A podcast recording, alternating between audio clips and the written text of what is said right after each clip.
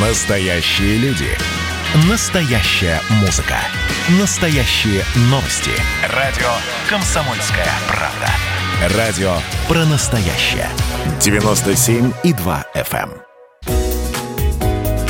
Здоровый разговор. Всем привет, это «Здоровый разговор» и я, Баченина М. Что такое токсины? Первое определение токсинов прозвучало не за круглым столом, который посвящен вопросам диетологии, нет, на конференции Комитета по разоружению Организации Объединенных Наций в апреле 70-го года. Цитирую, «Токсины являются ядовитыми веществами, которые вырабатываются биологическими организмами, включая микробов, животных и растения». Сейчас самое простое и понятное определение звучит так. Токсины – это яды биологического происхождения, которые повреждают ту или иную систему организма. Ну, например, нейротоксины влияют на нервные клетки. Гематические яды поражают костный мозг, а гемолитические приводят к гемолизу, то есть разрушают эритроциты крови. Некоторые из токсинов используют как оружие. Например, перцовый аэрозоль вот до сих пор активно применяют во время борьбы с беспорядками. Раньше цианистый водород использовали в Первой мировой войне и во время смертельных казней в США. Как они накапливаются в организме? Никак. Просто зачастую токсины путают с метаболитами, то есть продуктами человеческой жизнедеятельности и обмена веществ. Организм выводит их с помощью органов выделительной системы – почек, печени, через ЖКТ, кожу, легкие, мочу. Если какой-то из этих органов перестает работать, тогда, конечно, могут накапливаться эндотоксины, то есть продукты жизнедеятельности, такие как креатинин, аммиак, билирубин, калий – но если выделительная система работает без сбоев, то никакого накопления токсинов в организме не происходит.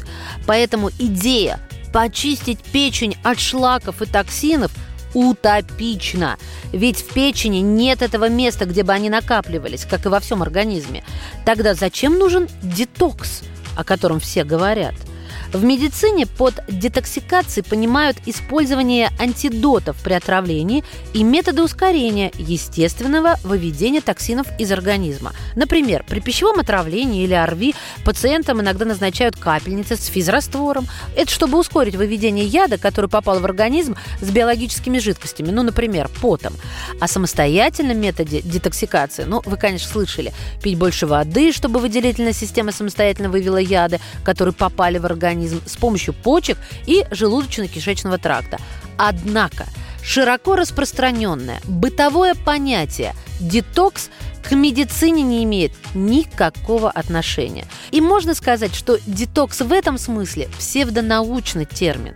Тем не менее, он, детокс, живее всех живых. Сами посудите, еще в 17 году в Москве детокс-соки производили 15-20 компаний – как правило, это были смеси соков прямого отжима, которые хранились не более двух суток.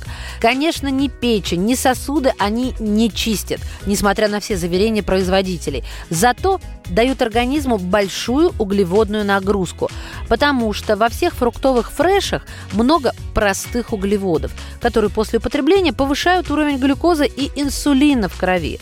Выводы просты. Питаться нормально, разнообразно, свежими продуктами. И будет нам всем детокс. Здоровый разговор.